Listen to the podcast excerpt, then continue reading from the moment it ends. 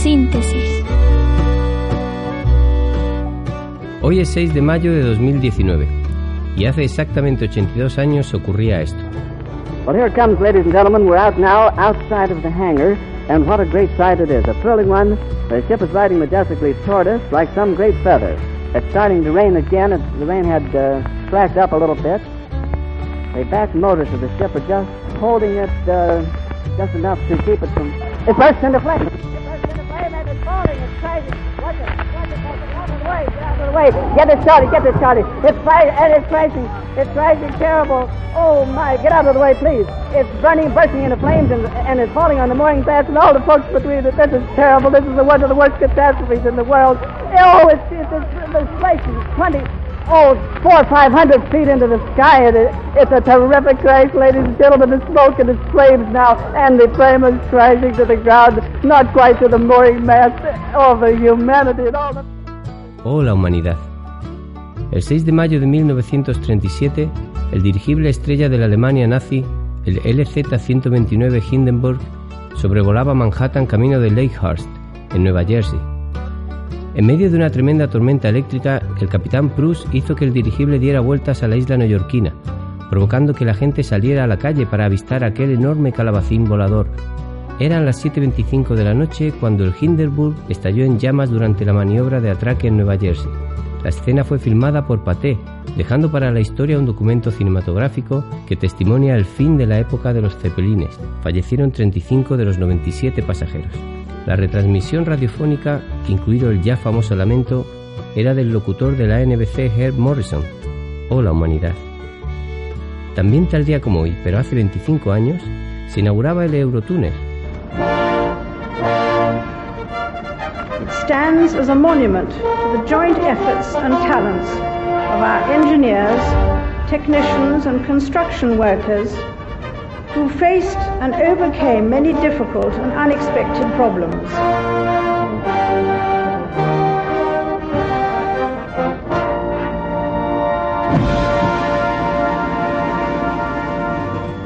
Bajo el mar, a 40 kilómetros de profundidad, un tren de alta velocidad, el Eurostar, une Londres con París en un trayecto de 2 horas y 20 minutos de duración.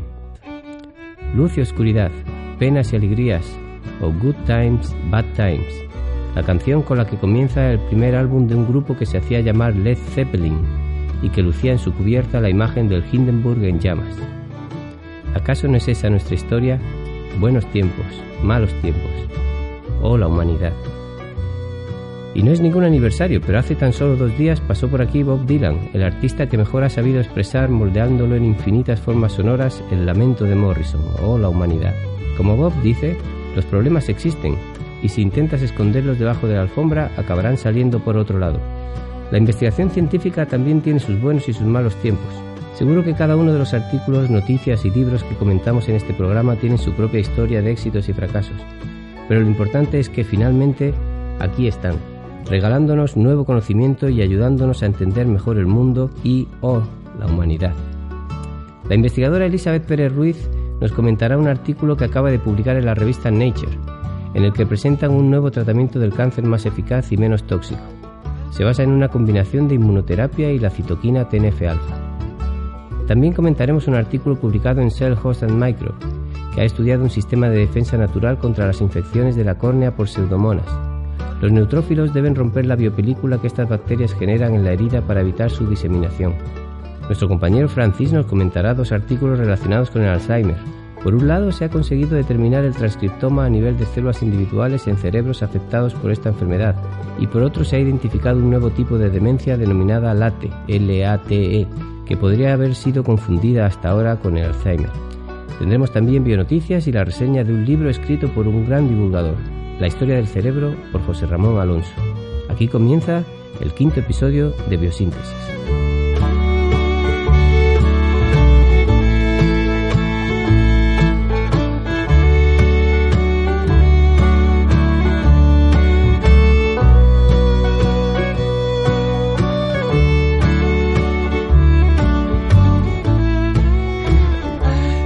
Tal? ¿Cómo estás? Hola, encantada otra vez de estar aquí con vosotros. Bienvenida. ¿Te has pasado Muchísimas bien? gracias, ¿En sí, sí, sí, estupendamente. ¿Mucha samba? y Una poco poquita, mucha ciencia, mucho ciencia, y poco ciencia. Muy bien, y Francis, ¿tú qué tal? ¿Qué tal Pues la semana? yo, muy bien, aquí estamos de nuevo y, y con ganas de, de, bueno, de, de- de ver los nuevos eventos científicos que se acercan para las próximas semanas, Muy ¿no? bien. como el Pine of Science. Nece- Ah, es verdad, sí, sí. Eso está muy bien, necesitamos tu entusiasmo. Y tenemos también a, um, a Iker y a, y a Belén, que llegarán dentro de un momentito. Así que, bueno, vamos a ir empezando nosotros nuestra tertulia y a ir discutiendo los artículos de, de esta semana. Bueno, pues pasamos a nuestra sección de artículos. Vamos a empezar por Francis. ¿Qué nos traes esta semana? Bueno, os traigo dos artículos relacionados con el Alzheimer o con el Alzheimer en español. Eh, uno publicado en la revista Nature, cuyo eh, primer autor es Hans Ruedi Matis y cuyo autor principal es Li Hui Sai Malagueño, ¿no? que, que tienen nombres así un poco exóticos, pero que eh, son del MIT. Trabajan en el MIT en Cambridge, en Estados Unidos, en el eh, Instituto Técnico de Massachusetts, cerca, en Boston. Eh, en este artículo eh, se utiliza una técnica que permite obtener el transcriptoma célula a célula. Es el transcriptoma, de hecho el título es eh, Análisis transcriptómico a, a nivel de una única célula de eh, la enfermedad del Alzheimer. Este es un artículo en el que se hay que recordar, hay que recordar quizás a los oyentes que el genoma es el conjunto de genes que tiene una célula, que es común a todas las células humanas, eh, que el transcriptoma es los genes que están expresados en cada una de las células dentro del núcleo. Cuando un gen se eh, transcribe a ARN mensajero, pues cuando hablamos de transcriptoma hablamos de una diferencia entre los genes que se expresan en cada célula. Diferentes células son diferentes porque expresan diferentes genes, tienen un transcriptoma diferente. Después tenemos el proteoma, esos transcriptos, esos ARN mensajero atraviesan la membrana del núcleo, llegan al citoplasma y en el ribosoma se traducen a proteínas y tenemos el proteoma, ¿m? que también es diferente en cada una de las células. Entonces con el transcriptoma lo que podemos ver son los genes que están expresados en diferentes células. ¿M? Y esto es interesante porque podemos comparar las células de eh, pacientes enfermos eh, con Alzheimer y pacientes que no están enfermos. Por supuesto, para poder obtener el transcriptoma tenemos que extraer las células, con lo que realmente tenemos que hacerlo post-mortem. Tenemos que coger pacientes que ya han fallecido. Entonces, se está utilizando una, una base de datos muy curiosa que eh, son eh, eh, pacientes que donan sus encéfalos, que donan su, su cerebro para este tipo de estudios y que además se someten a una serie de evaluaciones anuales mientras están vivos para ver cómo van evolucionando sus habilidades cognitivas. Con lo que se han tomado 48 eh, individuos, eh, 24 eh, con enfermedad, con enfermedad de Alzheimer en diferentes grados, Diagnosticada. ya diagnosticada y eh, 24 individuos sin enfermedad, sin síntomas aparentes. ¿no? Y lo que se ha hecho es comparar el, el transcriptoma de eh, células seleccionadas de estos individuos, en concreto de más de 80.000 eh, células. Lo que se ha observado, lo más interesante, es que, eh, bueno, el- a mí por lo menos lo más llamativo es que eh, hay diferencias entre los genes que se expresan en diferentes tipos de células. Eh, tenemos células de tipo eh, neuronas excitadoras, neuronas inhibidoras, tenemos oligodendrocitos, tenemos cé- células que apoyan, digamos, a las neuronas dentro del de, el encéfalo y resulta que el transcriptoma en las diferentes células es distinto. ¿Eh? Eh, y eso es algo que en estudios previos no se había visto. En estudios previos se había tomado directamente eh, células sin diferenciar entre los tipos. ¿no? Entonces aquí lo que se han buscado son básicamente eh, genes, la expresión de genes que ya se sabe que eh, se activan en las neuronas y en estudios previos sobre eh, neuronas de individuos afectados por Alzheimer. En concreto, se han utilizado dos estudios, un estudio que planteaba como 3.400 eh, genes y el otro estudio que planteaba unos 1.650, si no recuerdo mal las cifras. Y entonces se ha visto que estos genes se eh, eh, digamos, se expresan de manera diferencial según el tipo de célula. Eh, fundamentalmente, las células más interesantes son las células progenitoras de los oligodendrocitos, los propios oligodendrocitos, la microglía y las neuronas inhibidoras. en las otras células estudiadas, las neuronas excitadoras los astrocitos y las células endoteliales, no se ha visto tanta diferencia, tantas características específicas asociadas a la enfermedad del Alzheimer. Entonces, se ha visto, por supuesto, que eh, en estas células hay eh, genes que se expresan relacionados pues con las placas beta amiloides y con eh, esos ovillos que se forman con proteína tau que son característicos del enfermo de Alzheimer pero también se han observado genes que están relacionados con la mielinización de las neuronas. ¿no? Hay que recordar que los axones, por los que se propaga el impulso nervioso y que acaban eh, siendo responsables de la sinapsis entre neuronas, pues están recubiertos de eh, mielina eh, gracias a los oligodendrocitos y que la mielina hace que el impulso nervioso vaya más rápido. Y entonces eh, lo que se ha observado es que genes implicados en eh, la producción de la mielina en los oligodendrocitos están especialmente expresados eh, en asociación, correlacionados con la enfermedad del Alzheimer. Y también se ha visto algo que a mí realmente me ha resultado muy, muy curioso y por lo que cuentan los autores en el artículo también a ellos, y es un difeomorfismo sexual. Es decir, se expresan genes distintos en hombres y en mujeres. De los 48 eh, pacientes estudiados, la mitad eran mujeres y la mitad eran hombres. Y resulta que hay una expresión claramente diferente, eh, sobre todo en eh, las neuronas excitadoras y en en los oligodendrocitos. ¿no? claramente hay una diferencia, como si, desde el punto de vista genético, la enfermedad del Alzheimer fuera mucho más pronunciada los cambios que se producen en, las mujeres enfermas con Alzheimer que en los hombres eh, respecto a, a, priori al mismo grado de enfermedad. O sea, aparentemente por los síntomas tienen el mismo grado de enfermedad, pero sin embargo se observan muchos más cambios en la expresión génica en mujeres que en hombres. Lo que pasa es que no se sabe por qué. Ahora mismo eh, se ha pretendido estudiar, se ha tratado de quizás estar relacionado con eh, los genes asociados a la mielina en oligodendrocitos. Se han estudiado eh, este fenómeno en 500 sujetos, pero no se ha llegado a ninguna conclusión realmente definitiva. O sea que habrá que seguir estudiando por qué ocurre esta expresión diferente de los genes en hombres y en mujeres relacionados con la enfermedad del Alzheimer. Francis, y conectando con lo que decías antes, esa expresión diferencial es eh, está asociada a algún tipo particular celular? O, en las células en las que más se nota son básicamente en eh, los oligodendrocitos, las células responsables de la mielinización de los, de los axones. Pero en las otras células, sobre todo en las eh, neuronas inhibidoras, también se observa una diferencia clara. y, y, yo te digo, lo curioso es que los investigadores no saben por qué y creen que eso puede ser interesante pues para diferenciar, hacer una medicina más personalizada, diferenciar los tratamientos del Alzheimer en hombres y mujeres eh, eh, utilizando este tipo de información. Pero eso ya lo plantean como estudio futuro. ¿no? Este es el primer estudio de transcriptoma a célula. Eh, estudiando diferentes tipos de células.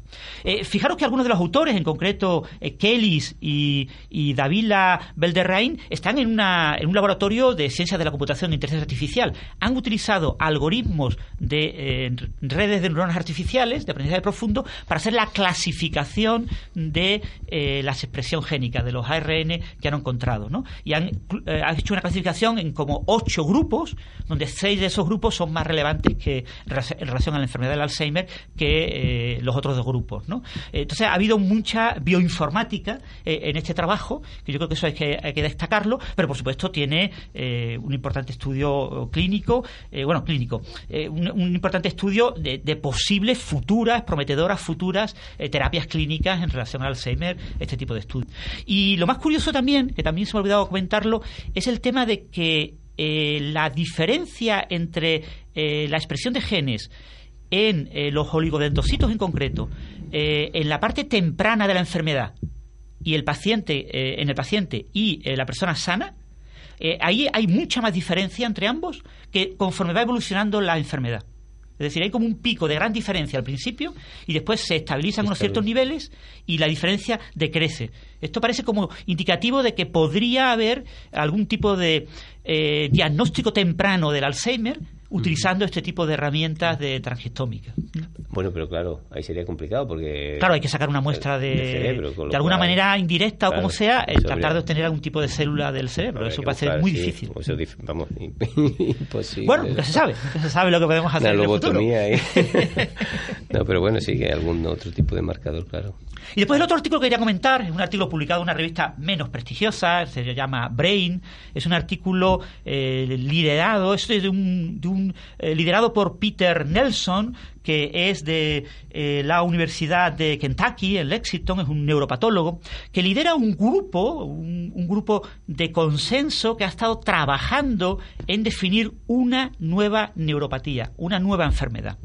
La nueva enfermedad se llama LATE, late en inglés, eh, que, bien, eh, que son las siglas de encefalopatía relacionada con la edad asociada a eh, bueno, un, un factor de transcripción que se llama TDP43, eh, que es predominantemente eh, asociada al sistema límbico. Entonces son unas siglas un poco complicadas, pues lo han acortado a late, porque es una enfermedad asociada a pacientes de alta edad, normalmente a gente de más de 80 años.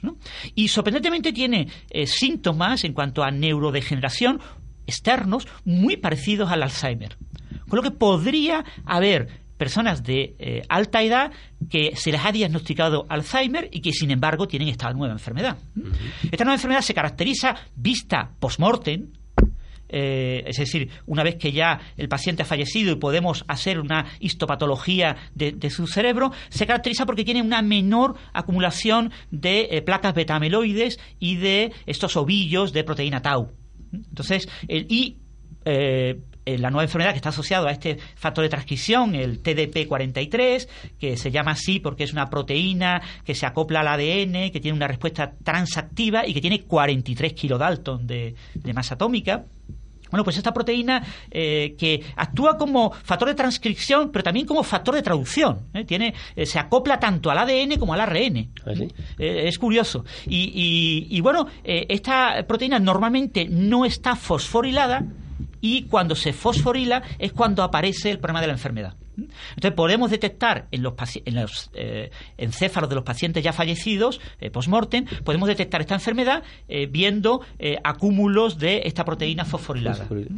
Entonces eso se puede... Se, también hay una pequeña reducción del hipocampo, hay algunas pequeñas características que se pueden ver con imágenes de resonancia magnética, pero eh, realmente es muy difícil ahora mismo eh, diagnosticar esta enfermedad sin tener una autopsia. ¿eh? Con lo que lo que plantean estos investigadores es que es clave introducir esta enfermedad como nueva neuropatología para que haya investigación específica en tratar de descubrir mecanismos de diagnóstico de esta, de esta enfermedad que traten de ver, pues por ejemplo, niveles anormales de la proteína TDP43 que sean indicativos de alguna manera de eh, de la existencia de esta enfermedad, ¿no? Y lo que plantea también como algo muy curioso, que es realmente por lo que me ha llamado a mí la atención, ¿no? Y es la relación con el Alzheimer, es que los síntomas son parecidos y podría ocurrir, se sugiere, se sugiere, el, el autor principal eh, lo sugiere de hecho en el artículo, eh, que el fallo de algunas terapias contra el Alzheimer podría estar debido a que entre los pacientes de alta edad en los que han sido probadas a nivel clínico estas terapias, eh, parte de esos pacientes no tuvieran Alzheimer. tuvieran esta enfermedad, LATE, late. Eh, si tuvieran esta enfermedad, entonces, claro, una, un ataque contra los mecanismos moleculares de, de- de producción de, de las beta-amiloides o mecanismos moleculares relacionados con las proteínas tau, que son las características típicas del Alzheimer, no funciona. Esa terapia no funciona, no cura al enfermo y por eso tenemos una mezcla de estadísticas de enfermos eh, curados y no curados. ¿no? Entonces, terapias que han sido potenciales eh, porque parecía que daban un buen efecto en animales modelo, después, claro, en animal modelo yo tengo se- seguridad absoluta de que no tiene esta enfermedad. Tiene seguro Alzheimer, porque yo le he provocado el Alzheimer. ¿eh? Lo he modificado genéticamente para que tenga ese problema.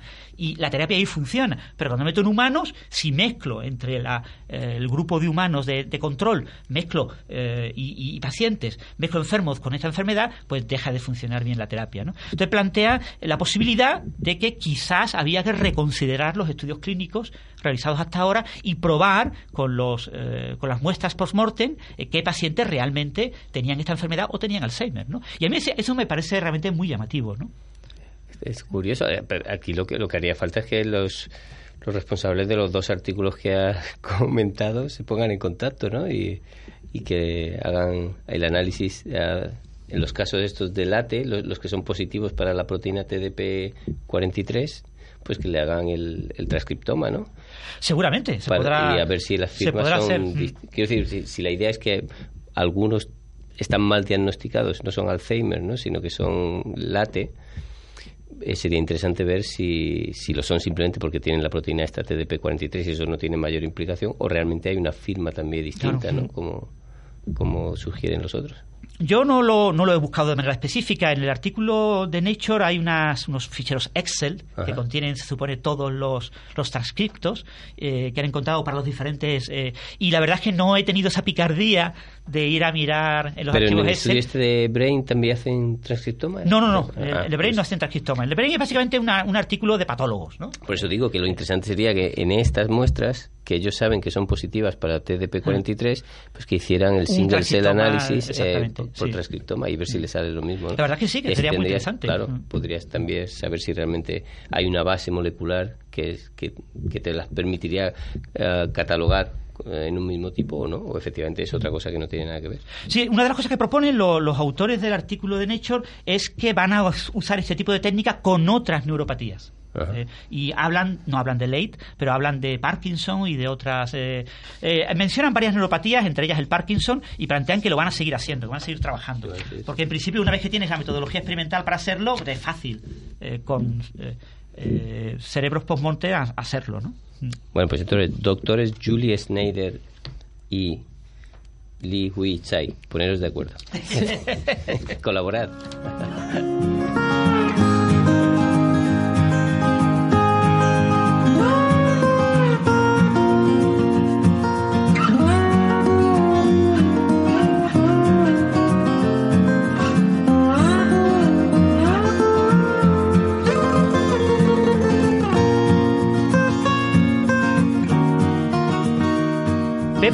¿Qué tal? ¿Qué artículo nos traes hoy? Hola, Francis.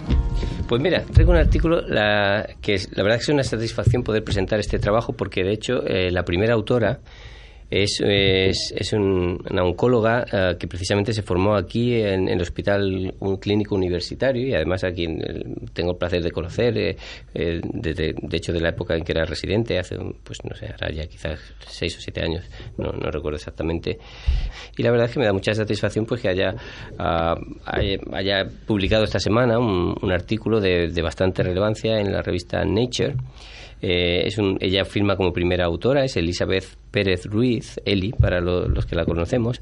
Este es un trabajo que Elizabeth realizó eh, durante una estancia en el Centro de Investigaciones eh, Médico-Aplicadas, asociado a la Clínica Universitaria de Navarra, y que básicamente ha estado mm, dirigido por los doctores Pedro Berraondo e Ignacio Milero, que son investigadores de, este centro de investigación. El título del artículo es La inhibición, o mejor dicho, el bloqueo profiláctico eh, con TNF eh, desbloquea la eficacia eh, y la toxicidad de la inmunoterapia dual con CTLA4 y PD1. El bottom line de este artículo básicamente es que describen un nuevo abordaje terapéutico contra el cáncer que resulta más eficaz y menos tóxico que eh, las inmunoterapias que se, están utilizando hasta el momento. En realidad lo que se hace es eh, utilizar una inmunoterapia dual que es bastante prometedora, que ha, dado muy buenos resultados en ensayos clínicos y que parece ser que está próxima a, a aprobarse para su uso terapéutico habitual. Eh, y eh, lo único que ocurre es que esta inmunoterapia, aunque es muy efectiva, sobre todo en melanoma, desarrolla una eficacia muy, muy elevada, pero eh, resulta también una toxicidad bastante alta. De hecho, mm, tan alta como que el 40% de, de, los pacientes suele desarrollar una toxicidad bastante, bastante importante. ¿no? la inmunoterapia con anticuerpos anti-CTLA4 y, y anti-PD1 estos son receptores de las, células T, los, linfocitos T, y que funcionan como una especie de freno eh, para evitar pues reacciones de autoinmunidad, por ejemplo, ¿no? De manera que, evidentemente, las células de nuestro sistema inmune pues tienen que atacar a pues, todos aquellos agentes extraños, células extrañas, microorganismos, etcétera, pero deben de tener también alguna, una serie de frenos para evitar eh, la reacción inmune contra las propias células del organismo y precisamente una de esas estrategias que tienen las células cancerosas es eh, activar estos frenos, estos receptores, de, interaccionar con estos receptores para activar estas señales de freno y que por tanto las células del sistema inmune no reaccionen contra las células del tumor.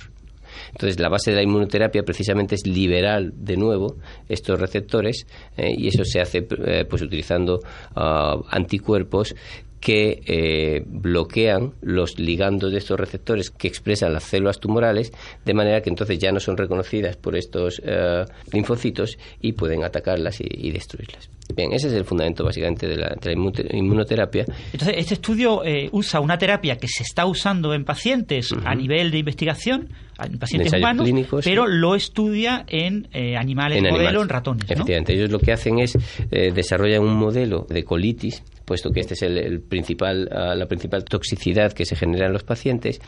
Y lo que hacen es, ah, básicamente, hay, hay una serie de experimentos, ¿no? Hay unos experimentos iniciales en los que simplemente pues ven si esta ah, combinación terapéutica pues induce también eh, colitis en, los ratones eh, e incluso en un modelo en el que ya tiene colitis pues se observa que exacerba aún más esa colitis, con lo cual se eso es simplemente un, experimento para demostrar que eh, la, la terapia en, en ratones eh, mm, tiene los mismos efectos secundarios, la misma toxicidad que en humanos, ¿no? Eso es simplemente un experimento básico para poder continuar, ¿no? Porque si evidentemente si la toxicidad no es la misma, si el efecto no es el mismo, pues no sería un buen modelo, ¿no?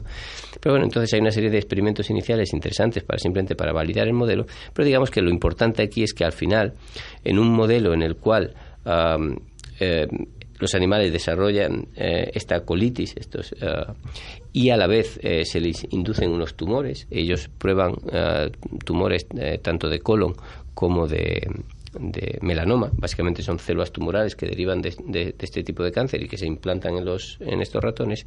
Y ellos lo que observan es que el tratamiento previo de estos animales con TNF-alfa lo que hace es que reduce la toxicidad de, vida a, estos, a, la combinación de estos fármacos y además aumenta también la eficacia de, de estos fármacos, de manera que los, eh, los tumores reducen eh, su tamaño y, eh, y como digo, la, la, toxicidad, en este caso, el efecto secundario, que sería la, colitis, ¿no? esta inflamación ¿no? del, del, colon, pues se ve muy reducida. ¿De acuerdo? Entonces, esto, como digo, lo hacen en, en, un sistema animal, en, un modelo de ratón, y lo ideal pues sería poder trasladar esto en, ensayos clínicos, que evidentemente me imagino que será el siguiente paso, eh, poder trasladarlo a, la clínica, a los, a los, pacientes, ¿no? De manera que, en, realidad, es, eh, digamos, la parte experimental es, simple, ¿no? Es decir, pero las implicaciones son bastante relevantes, ¿no? Porque estamos ante a un a un, un, posible tratamiento profiláctico que simplemente consistiría en la administración previa de TNF-alfa a la dosis que en su momento se determinen, ¿no? Pero que nos permitiría reducir considerablemente la toxicidad asociada a una combinación ah, terapéutica que sabemos que, funciona muy bien, que ya de por sí sabemos que funciona muy bien, pero que además esa efectividad se vería incluso aún aumentada por el tratamiento previo con este con el TNF alfa, ¿de acuerdo? Ah, ahí todavía, pues evidentemente hay un montón de trabajo por hacer desde el punto de vista básico de, de determinar los mecanismos, obviamente, ¿no? Eh, y, luego, pues, eh, como digo, pues intentar trasladar esto a la clínica. Pero evidentemente son resultados muy, muy prometedores de, una potencial relevancia eh, grande y que, pues, eso es lo que ha garantizado que, se ha publicado, ¿no? que finalmente se publique en una revista tan relevante como Nature. O sea que eh, lo que tenemos es que lo mismo que los protectores de estómago, tomas un antibiótico te puede dañar el estómago. tienes que tomar el protector y el antibiótico para que haga mejor efecto el antibiótico y te dañe menos, ¿no? Bueno, pues eh, evidentemente salvando todas las distancias, pero lo has dicho muy bien.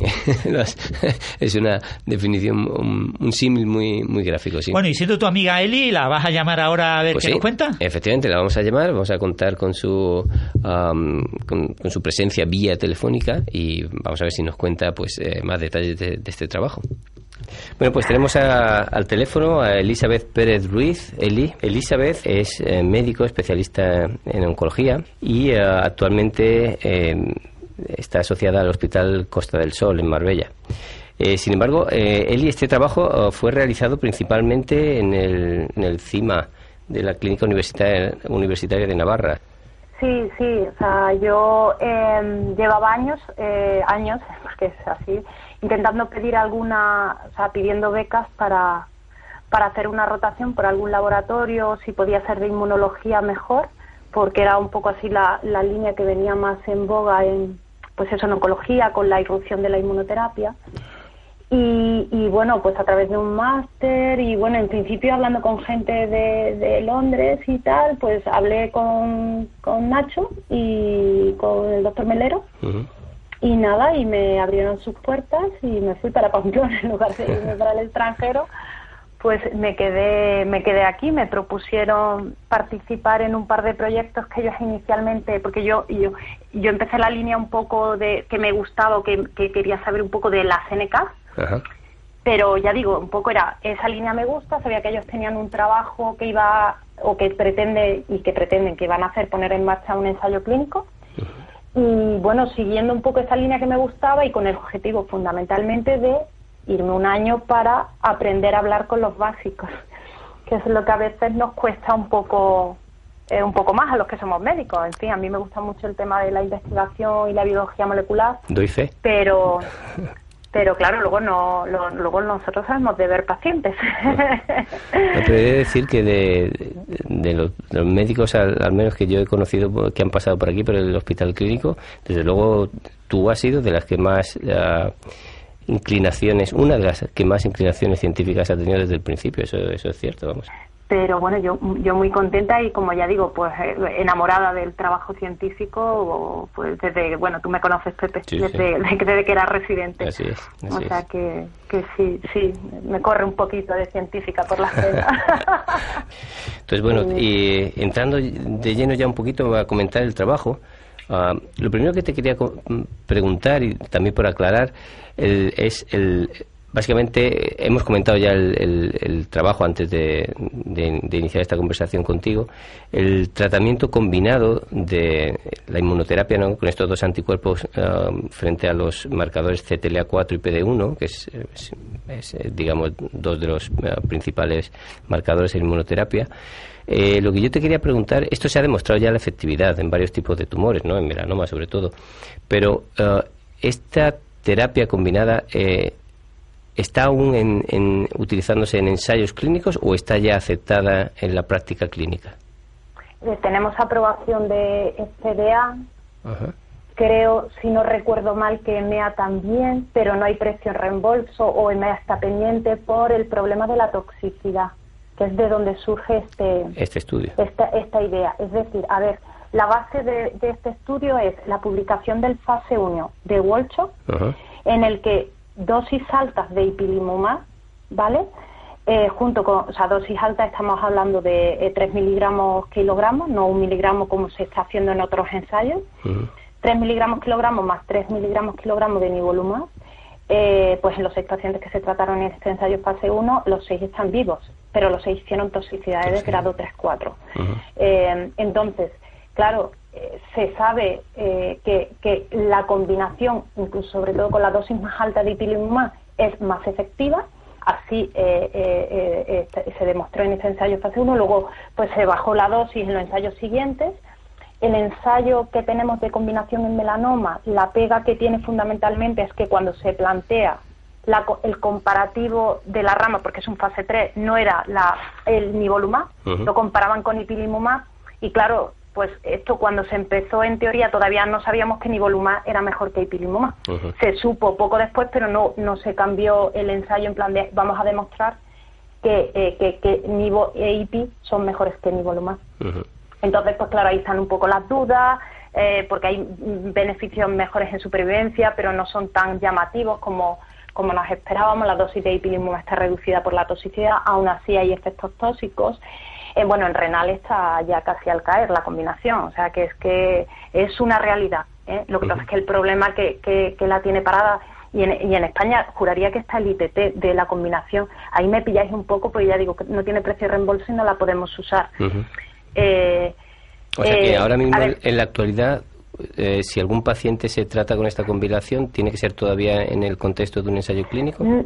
Mm, eh, fundamentalmente es en ensayos clínicos, pero también se puede usar en práctica clínica, sobre todo si tú te ajustas al perfil eh, que, eh, que, recomendó el Ministerio con el ITT, si no recuerdo mal.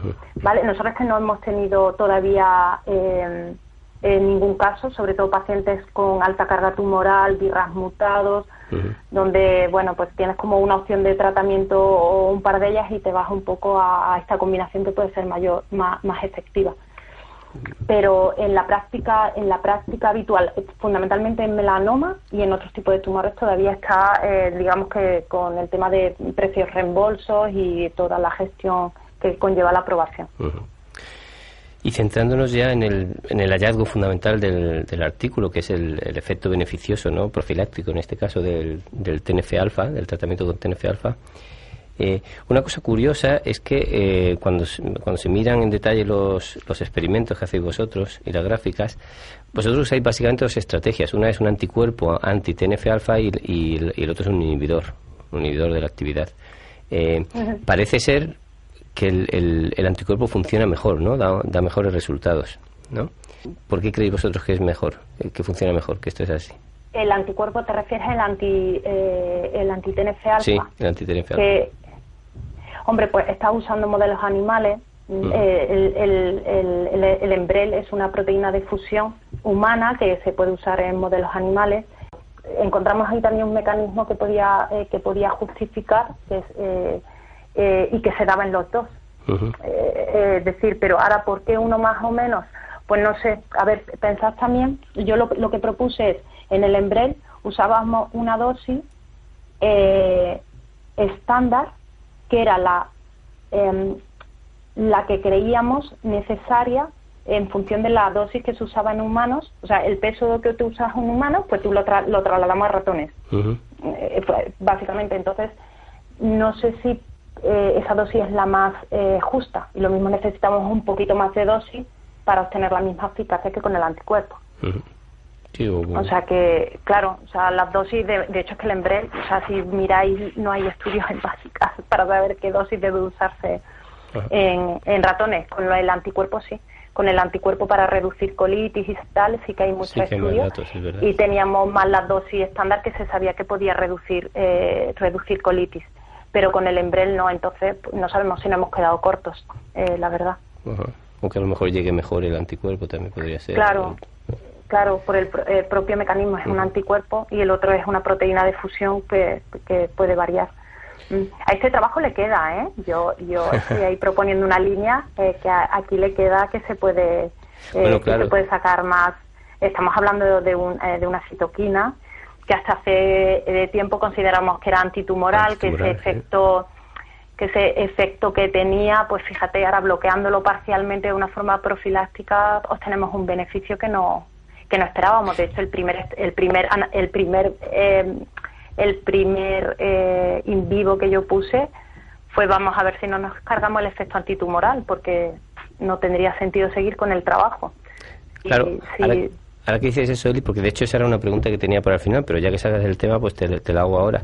de hecho, el, uso del TNF-alfa en inmunoterapia en realidad no, es nuevo, se ha usado ya antes, ¿no? Pero si tú tuvieras que, Se usa eh, para la autoinmunidad, está aprobada en artritis reumatoide, el infliximab está aprobado en, enfermedad, en colitis ulcerosa. Ulcerosa, efectivamente.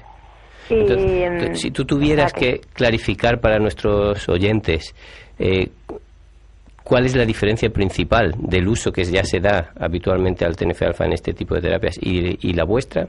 ¿Cuál sería? ¿Cómo lo, pues eh, lo que nosotros creemos es, vosotros, eh, bueno, todos sabéis que las eh, citoquinas eh, o las quimiotinas tienen este efecto pleomórfico que a veces pueden ser pro o, pueden ser antiinflamatorias, que ahí está un poco también la dificultad a veces para estudiarlas. Eh, y lo que hemos visto es que, por ejemplo, en práctica clínica habitual, infliximab, eh, eh etanercept, el Embrel, perdón, que es bueno, la marca comercial de, la, de la artritis, son tratamientos que se usan de forma crónica. Tú mantienes bloqueada constantemente, eh, mientras que nosotros solo lo hemos usado puntualmente, de una forma profiláctica. Es decir, si, si, si veis eh, eh, eh, los esquemas de, tratamiento de, los modelos in vivo, empezamos a inducir la colitis con DSS y empiezas a, tratar con anti-TNF alfa, ¿vale? Porque lo que quieres es prevenir ese desarrollo. Entonces, es un bloqueo parcial de esa, de esa ruta de anti-TNF alfa. y mm, ese bloqueo parcial parece que consiga reducir, parece que incluso mejora eficacia porque tal vez eh, reduces ese ambiente inmunosupresor que se genera en las primeras etapas de inicio de la inmunoterapia y de ahí consigues el beneficio, que es un poco la teoría que tenemos. Porque de hecho lo que demostramos es que hay un aumento de, o sea, hay una disminución de la muerte del linfocito T inducida por activación. Pero, pero vosotros si veis, si no recuerdo mal, y si no corrígeme si me equivoco, eh, en, cuando hacéis el tratamiento con los dos eh, inhibidores, los dos anticuerpos, eh, hay un mayor reclutamiento de linfocitos activados al tumor, ¿no? De CD8. Sí. ¿Vale? lo que pasa es que estos linfocitos tienen mm, menos, ¿no? Eh, PD1, si no recuerdo mal, ¿era así? O sea, sí, lo que pasa es que la, incluso también había más TIM3 que no era eh, lo esperado tampoco, por, según algunos estudios, pero el, lo que tú ves fundamentalmente es que, claro, hay mayor activación de linfocitos. Es como ese fenotipo de linfocito eh, exhausto, perdón, que es cuando empieza a expresar PD1, TIM3, que, son todos los receptores inhibidores del linfocito, empiezan a reducir. ¿eh?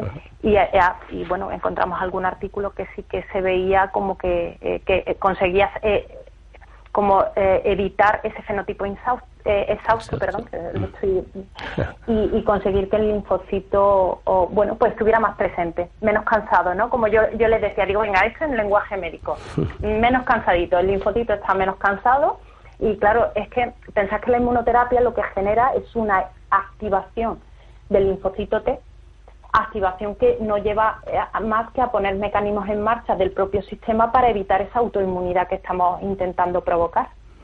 O sea, que ese eh, eh, aumento de expresión de los receptores para volver a bloquear. Lo estamos intentando bloquear, pero hay una eh, reactivación. Entonces, en ese sentido, el bloqueo parcial de TNF-alfa al inicio parece que puede que puede ser un poco la clave. Mm, de hecho, hay algún modelo knockout donde donde cuando falta el TNF-alfa parece... o el receptor. Sí, vosotros lo hacéis con el receptor, de hecho. Sí, sí. Y bueno, vosotros usáis básicamente células de, que derivan de tumores de colon y de y melanoma, ¿no? Y melanoma. Eso es. ¿Habéis usado, habéis hecho también en otros tipos de, de tumores de cáncer? O, no, no. Empezamos eh, con la línea de melanoma fundamentalmente porque había una experiencia ya del grupo eh, eh, bueno, de ellos, que trabajaban mucho con, con, con la MC38 y sabían que, que, la inmunoterapia respondía. Y luego eh, algún paper que yo encontré por ahí que yo les decía que, intenté generar otra línea de trabajo, pero claro, es que no da tiempo a todo. Y era que cuando tú induces de forma crónica una colitis eh, con el destransulfato, con el DSS, tú lo que haces es generar un cáncer de colon que está muy asociado a, inestabilidad microsatélite, que es lo que hemos visto en clínica, que son los que responden a la inmunoterapia. Entonces, por eso digo que aquí hay más cosas que yo creo que se pueden, que se pueden estudiar y trabajar. En cáncer colorectal, la inmunoterapia está aprobada solo monoterapia, anti-PD, anti-PD1, en pacientes que tengan la inestabilidad microsatélite. Eso sí está, está aprobado. Entonces, eh, que tengan la inestabilidad. Bueno, en cáncer de colon han tenido que recibir tratamientos previos, pero está aprobado. Eh, claro, la idea era que si queríamos hacer esto más translacional teníamos que demostrar lo mismo en una línea celular donde estuviera eh, demostrada que la inmunoterapia era el tratamiento de elección, como fue el melanoma. Y bueno, como iban saliendo los resultados y ya nos metimos en la parte de mecanismo, pues no se siguió con otras líneas que, bueno, podría haber sido interesante ver en cáncer de pulmón, por ejemplo. Bueno, pero vaya, si ya os dijeron que lo mandarais a Nature, pues, eh, es suficiente. Claro, es que eso se presentó sin el, sin el, si, bueno, lo presentamos en ASR, claro, los resultados eran muy, muy buenos. Eh, había un grupo, o sea, el grupo de Toulouse había visto bloqueando, haciendo modelos animales con eh, knockout para el, el para el receptor del TNC alfa con empleando anti-PD1 y habían visto lo mismo que nosotros en mejoría de eficacia. no tenían el mecanismo. Entonces, eh, eh, pues bueno, eh, claro, fue también un poco una, voy a decir, esto es una, una maratón, a ver quién, y bueno, gustó, gustó lo que era inicialmente un póster, que bueno, pues ya te metes y lo mandas, yo que os voy a contar a vosotros, ya sale, ya tienes una estructura más o menos montada y, y lo mandas. Oye, y claro, ahora lo fantástico sería, ya que estás aquí, pues que este, estos ensayos clínicos te los pudieras traer a Málaga. ¿Eso es posible o no? sí, sí, bueno, en ello, supongo? O sea, está el doctor Melero y Kepa Berrando como, como, directores del proyecto, obviamente, eh, eh, son los que eh, están ahí luchando, porque esto a veces que parece un poco ciencia ficción, pero hay que lucharlo. Hay un visto bueno, todo este emerge, o sea, todo este proyecto está dentro de una red internacional de, de investigación básica financiada en parte por Bristol, o Bristol Meyer, como sea la compañía, eh, Bristol, eh, como se diga internacional, y, ellos están detrás de, de, poner en marcha el fase 2, porque esto será un fase 2, ¿eh? porque ya hay datos, de, me parece que de, con los del fase 1 de Toulouse, que es el que ha empezado con hacerlo con pacientes y con infliximab, y se va a pasar un fase 2 porque lo que quiere ver antes de pasarlo a pacientes es que realmente está reduciendo la toxicidad para subir las dosis y se está ahí, eh, eh, se está se está intentando abrir el ensayo que yo creo que sí terminará y se ha propuesto Hospital Costa del Sol. Lo que pasa es que eso ya no depende bueno pero sería cuando claro ya no depende de pero sí Sí, el doctor eh, Melero, entre los centros que ha propuesto, está, eh, está el Hospital Costa del Sol. Así que yo muy contenta. Yo voy a decir, contenta con los resultados más que feliz. Hombre, cómo no, mm. claro que sí. Mm. Bueno, y contentos nosotros de que una profesional de aquí de, de Málaga, pues que que haya conseguido primero eh, obtener resultados tan tan relevantes y que además pues que lo haya publicado también hombre publicar un Nature desde aquí pues no es no se da todos los días no, se da casi ningún día. No, no, yo ya he pedido a, Nature la, la, revista que lo voy a... Enmarcarla, ¿no? No, sí, sí, bueno, no, esto ya es un poco, la verdad es que ya os digo que con, sobre todo para mí lo más gratificante es pues haber aprovechado la oportunidad de, de, de, de, conocer y de saber que la, la, ciencia en España es muy buena, eh, ya, ya no lo digo por este paper, de verdad es yo, yo, yo me fui porque me parecía que, que el departamento Nacho Melero de Kepa es Berraondo era lo más y vengo mucho más convencida, pero igual que ellos hay bueno investigadores mucho más campo y en, otros investigadores de, de, de, inmunoncología o de oncología más eh, eh, con otras líneas.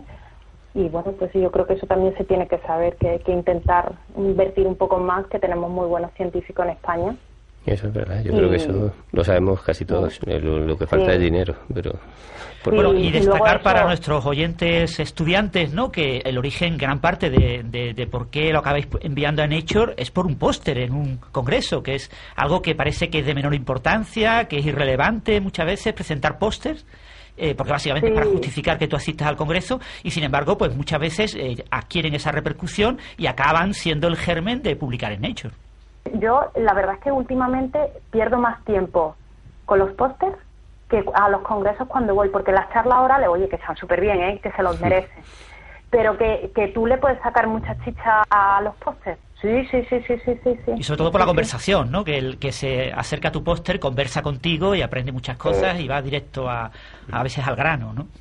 Sí, sí, porque a veces en estas presentaciones orales y tal que tampoco te da tiempo o bueno, cuando hacen las presidenciales estas que bueno, tú sueltas tu trabajo maravilloso, pero ya no se pregunta y te quedas ahí con, bueno, esto cómo se puede sacar más.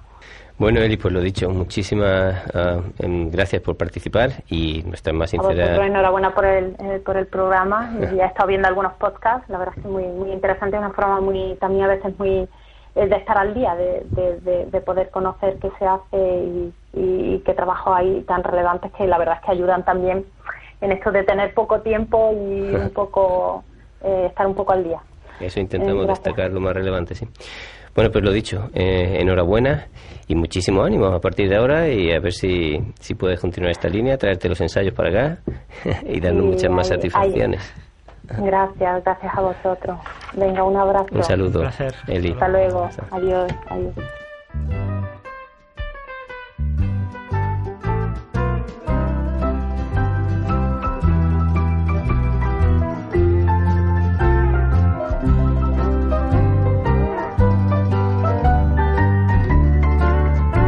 Bionoticias.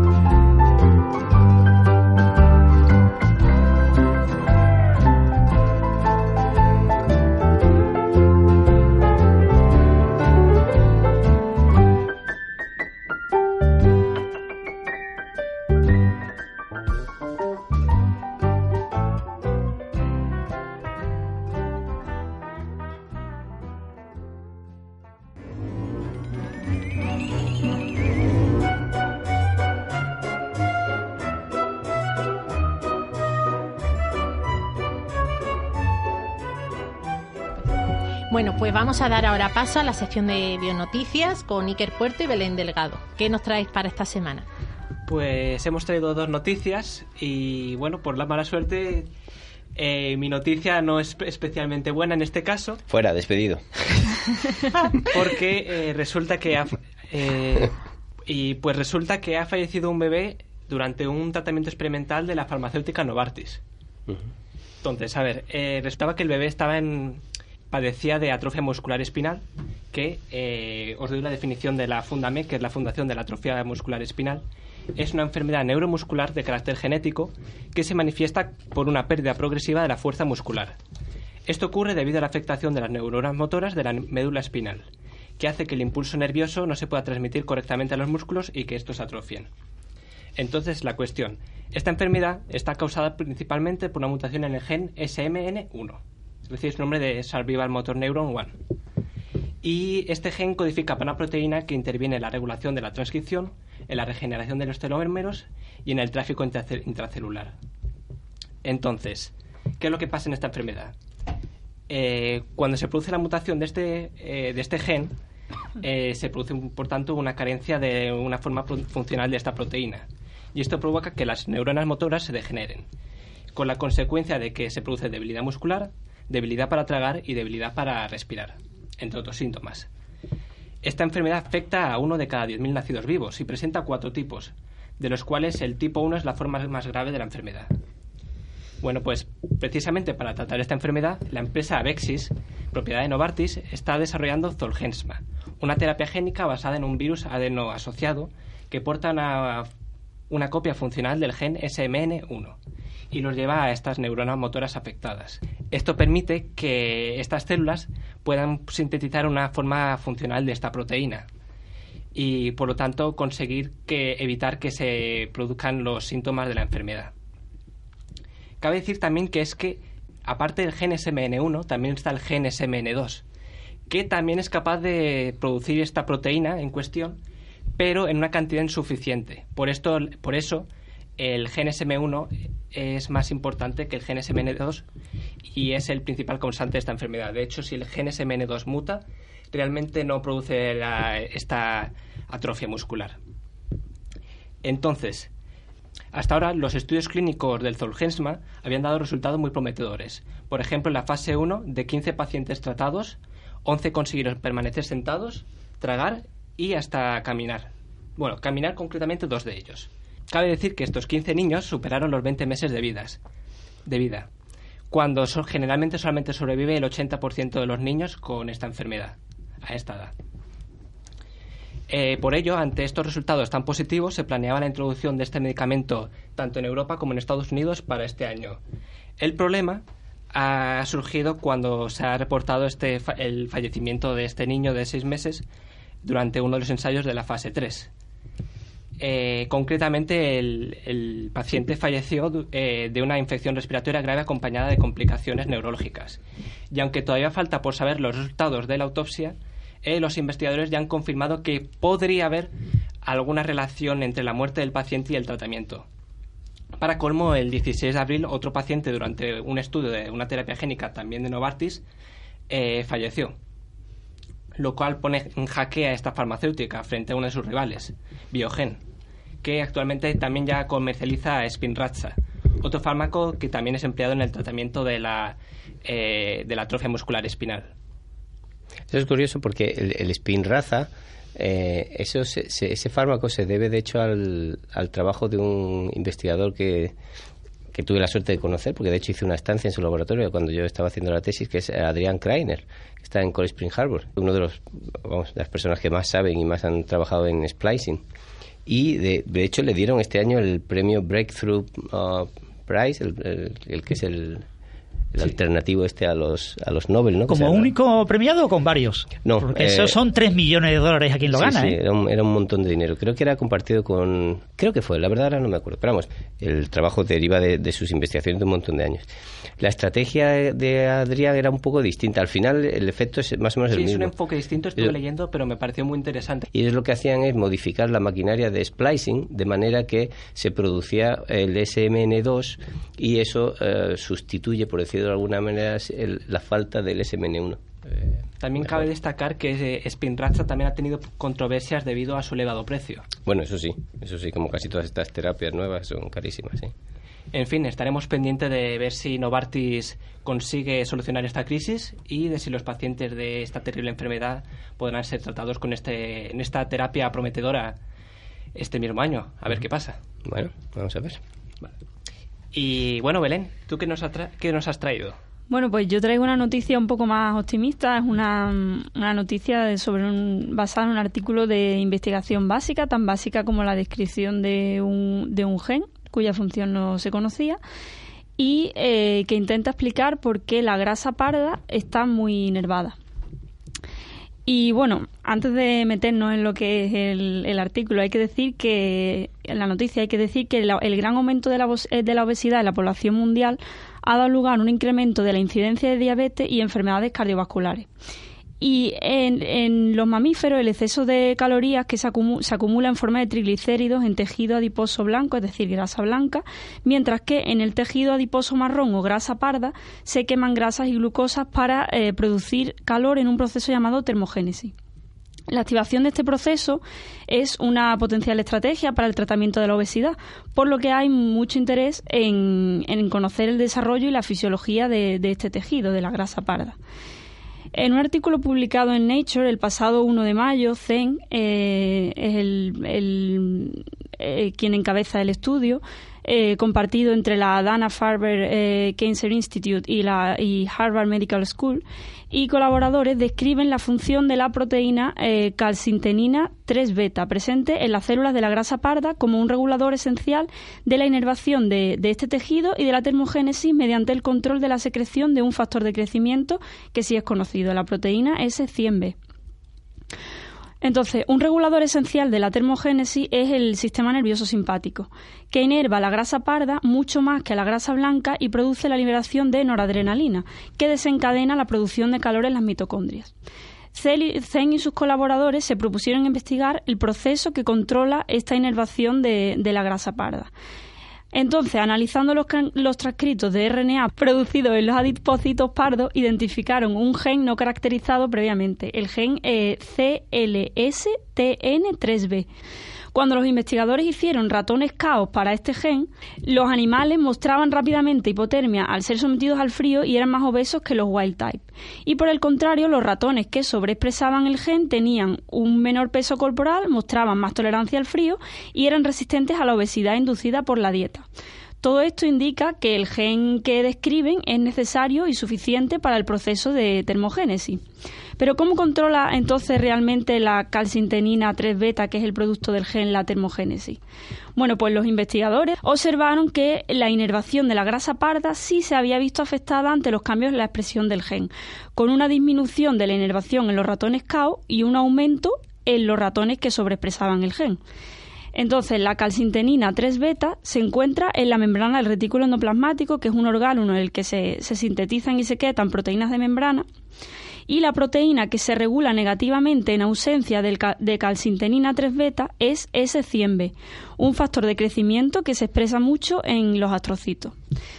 La calcintenina 3 beta interacciona físicamente con S100B y actúa como una chaperona que dirige y permite la secreción de la S100B formada desde el retículo endoplasmático.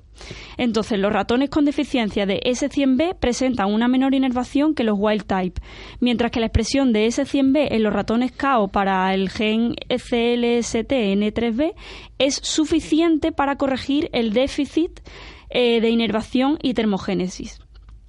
Entonces, este estudio puede ser la base para el desarrollo de estrategias terapéuticas que aumenten la inervación simpática de la grasa parda y potencien la termogénesis para combatir la obesidad y otros desórdenes metabólicos relacionados.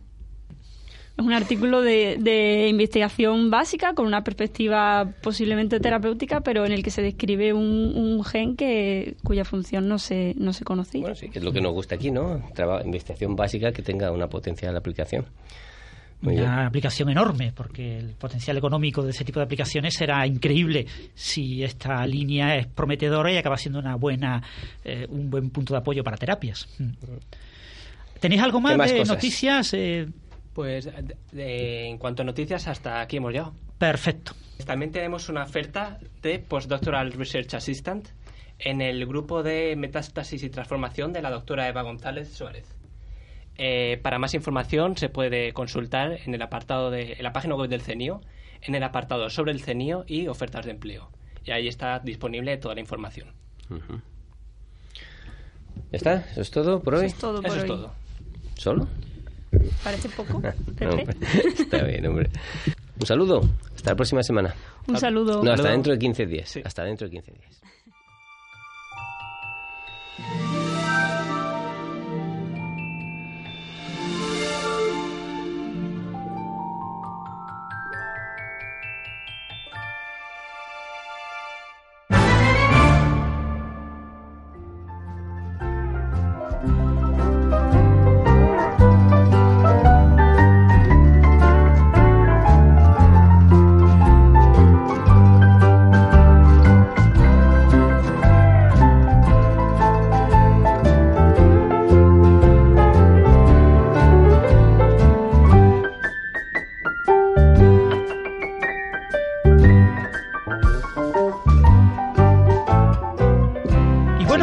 Ya es el turno de Silvana, que la tenemos aquí recién regresada de Brasil.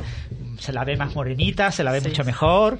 y seguro que ha sido muy productiva la, estancia, ¿no? Sí, por supuesto. Pues nada, muy bien, una conferencia que ha gustado mucho porque, bueno, allí las, las tecnologías de secuenciación masiva pues no están del todo implantadas, son muy poquitos laboratorios los que tienen esa esos aparatos de secuenciación y bueno, todos esos avances que hemos hecho nosotros aquí, pues llevarlos allí, pues ha gustado muchísimo. Bueno, ¿y qué artículo nos has preparado para hoy? Bueno, pues el mío es un poquito diferente al vuestro. Eh, como siempre tenemos de protagonista las bacterias, mis amigas queridísimas bacterias. Y bueno, este artículo eh, está liderado por Paul eh, de la Universidad de, de, una, de un centro de investigación estadounidense. Y bueno, trata sobre cómo las trampas extracelulares de los neutrófilos son capaces de confinar los biofil eh, oculares de pseudomonas aeruginosa y evitar con eso el paso de bacterias al cerebro. Bueno, ¿por qué he considerado interesante este artículo? Bueno, porque ellos han utilizado una tecnología de imagen confocal intravital que es capaz de estudiar in vivo, en, los animales de experimentación, sucesos que están ocurriendo en ese mismo instante. No son estudios in vitro, ellos ya han visto en estudios previos una serie de situaciones y ahora quieren corroborarlas in vivo con esta tecnología. ¿Qué han cogido? ¿Qué enfermedad han cogido un poco como modelo? Bueno, pues la queratitis. La queratitis es una afección que ocurre en el ojo. Generalmente no es grave, sino afecta a las capas más profundas del ojo. Puede ser debido a factores físicos, a factores químicos, pero en este caso van a utilizar un efecto biológico, es decir, la infección por una bacteria. Eh, pero ellos quieren saber qué es lo que ocurre ahí, qué interacciones hay entre el sistema inmunitario y la bacteria. Sabemos que el ojo está muy bien protegido con la lágrima, son una serie de barreras, no solamente el sistema inmunitario, sino otro tipo de barreras que nos defienden frente a infecciones. Cuando hay una lesión, bacterias que en unas condiciones normales no entrarían al ojo, no producirían ninguna enfermedad, pues infectan. La queratitis eh, es una de estas enfermedades, es una inflamación que en los casos más graves puede producir ceguera. Pero no solamente eso, es que si esa bacteria en concreto, eh, Pseudomonas aeruginosa, eh, prolonga su estancia en el ojo, es capaz de atravesar hasta el sistema nervioso y producir una infección muchísimo más grave. Es decir, algo que ha empezado como una queratitis puede desarrollarse en una enfermedad mucho más grave. Silvana, perdona, ¿y en qué situaciones habitualmente esa bacteria puede producir una queratitis? Pues personas inmunocomprometidas, y sobre todo eh, cuando hay un tratamiento antibiótico, que es lo que se intenta utilizar y no da resultados. De hecho, una enfermedad que suele ser recurrente, porque muchas veces la, el tratamiento no funciona del todo. Y eso es otra, otra parte que ellos trabajan en el, en el artículo. ¿Cuál sería el mecanismo más efectivo para evitar esas infecciones y las infecciones recurrentes? Pero ¿y hay algún tipo de actividad que, que, sea eh, particularmente peligrosa para... Realmente todo empieza con un daño físico en el ojo, una ah, abrasión ah, que afecta a las capas profundas. O sea que hay un daño físico previo y luego la infección. Exactamente, exactamente.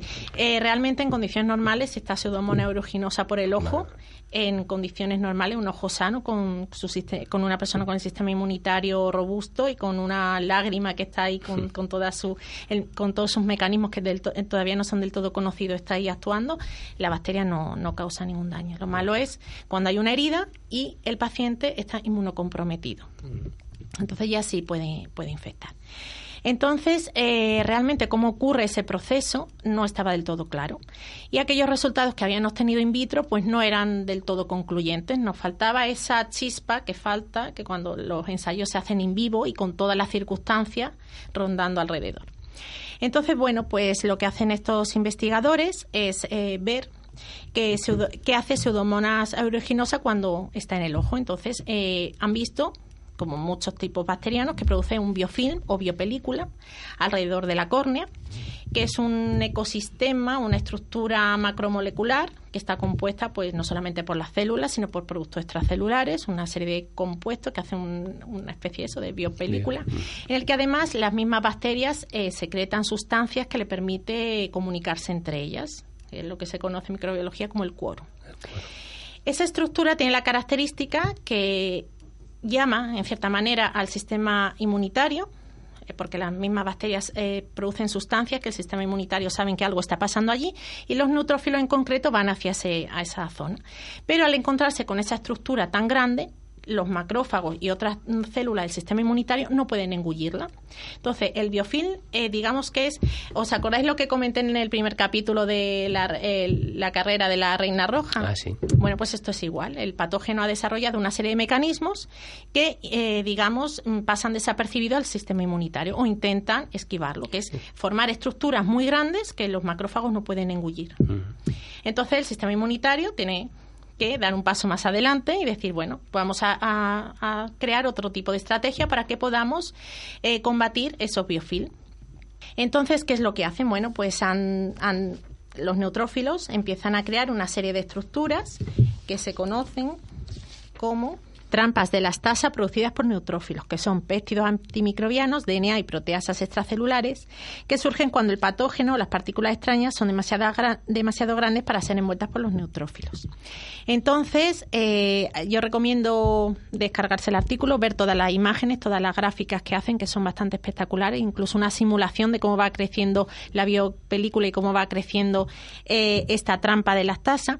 Y luego los autores, pues tras eh, ver qué es lo que ocurre si fallan alguna de esas estrategias, es decir, si actuamos o si hay medicamentos frente a las biopelículas o frente a esas trampas, eh, cómo se invertiría el, digamos, el balancín, es decir, si le quitamos las estrategias a los neutrófilos, cómo atacarían las bacterias y si le quitamos las, eh, las estrategias a las bacterias, cómo responderían los neutrófilos.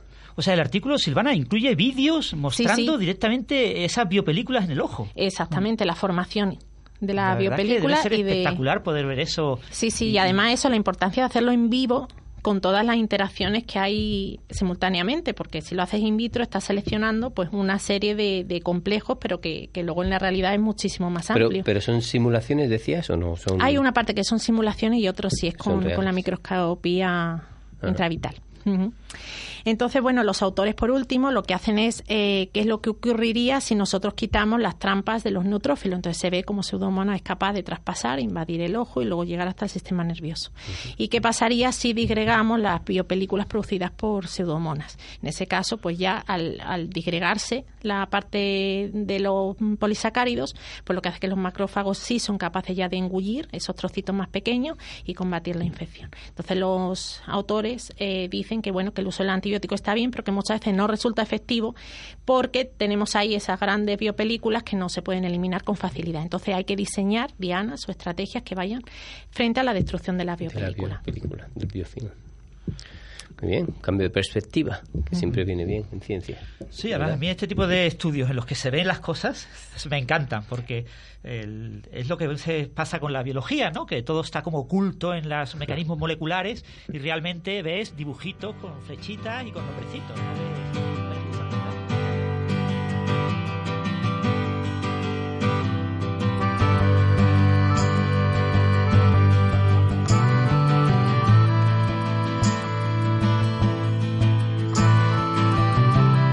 El libro de la semana.